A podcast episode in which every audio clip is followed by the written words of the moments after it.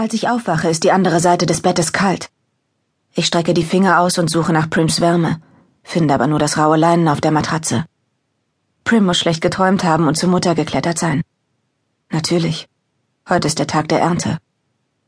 Ich stütze mich auf den Ellbogen. Das Licht im Schlafzimmer reicht aus, um die beiden zu sehen. Meine kleine Schwester Prim, auf der Seite zusammengekauert, eingesponnen in Mutters Körper, Wange an Wange. Im Schlaf sieht meine Mutter jünger aus.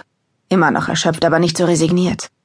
Prims Gesicht dagegen ist frisch wie ein Regentropfen, so lieblich wie die Blume, nach der sie benannt wurde. Primrose. Primel. Meine Mutter war früher auch sehr schön, zumindest hat man mir das erzählt. Vor Prims Knien hockt der hässlichste Kater der Welt und hält Wache. Eingedrückte Nase, ein halbes Ohr weg, Augen von der Farbe eines fauligen Kürbisses.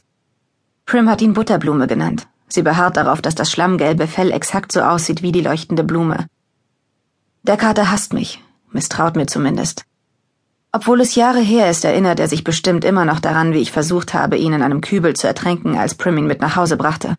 Ein mageres Kätzchen, das Fell ein Tummelplatz für Flöhe. Das Letzte, was ich damals brauchen konnte, war ein weiteres Maul, das gefüttert werden wollte. Doch Prim hat so lange gebettelt und geweint, dass wir ihn einfach behalten mussten. Es ging gut. Meine Mutter hat ihn von den Parasiten befreit und er ist der geborene Mäusejäger. Manchmal, wenn ich wild ausnehme, werfe ich Butterblume die Innereien hin. Dafür faucht er mich nicht mehr an. Näher werden wir uns nie kommen. Ich schwinge die Beine aus dem Bett und schlüpfe in meine Jagdstiefel. Geschmeidiges Leder, das sich meinen Füßen angepasst hat. Ich ziehe die Hose an, ein Hemd, stopfe meinen langen, dunklen Zopf unter eine Mütze und greife nach meiner Provianttasche. Auf dem Tisch liegt ein perfekter kleiner Ziegenkäse, der von Prims Ziege stammt und in Basilikumblätter eingewickelt ist. Den hat sie mir zum Erntetag geschenkt. Ich stecke den Käse vorsichtig in meine Provianttasche und schlüpfe hinaus. In unserem Teil von Distrikt 12, genannt der Saum, wimmelt es um diese Zeit normalerweise von Kohlearbeitern, die sich auf den Weg zur Frühschicht machen. Männer und Frauen mit krummen Rücken und geschwollenen Fingerknöcheln, die es schon vor langer Zeit aufgegeben haben, den Kohlenstaub aus ihren brüchigen Nägeln zu schrubben aus den Falten ihrer eingefallenen Gesichter. Doch heute sind die schwarzen Schlackestraßen leer. Die Ernte beginnt erst um zwei. Da darf man ruhig ausschlafen, wenn man kann. Unser Haus steht fast am Rand des Saums. Ich muss nur an ein paar Toren vorbei, um auf das verwahrloste Feld zu gelangen, das die Weide genannt wird. Vom Wald wird sie durch einen hohen Maschendrahtzaun mit Stacheldrahtrollen am oberen Ende getrennt, der den gesamten Distrikt 12 umgibt.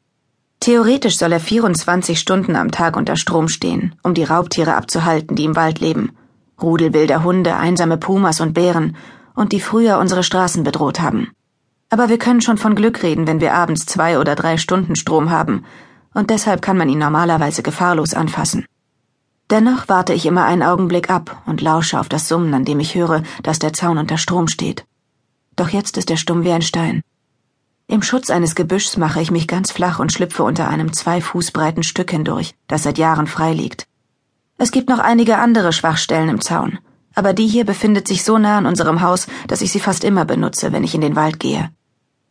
Im Schutz der Bäume hole ich einen Bogen und einen Köcher mit Pfeilen aus einem hohlen Stamm.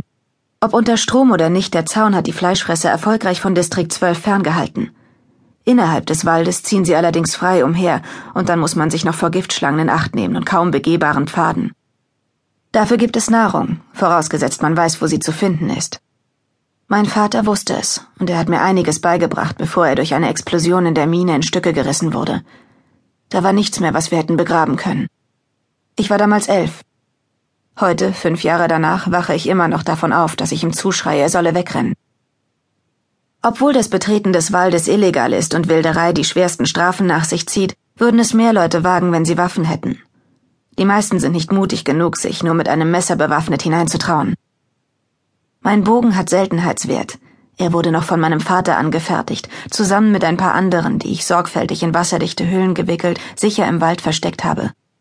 Hätte mein Vater sie verkauft, hätte er viel Geld verdienen können. Doch wenn die Beamten dahinter gekommen wären, wäre er wegen Anzettelung eines Aufstands öffentlich hingerichtet worden.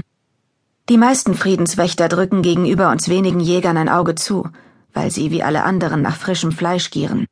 Sie gehören sogar zu unseren besten Kunden, aber sie würden nie zulassen, dass jemand den Saum mit Waffen versorgt.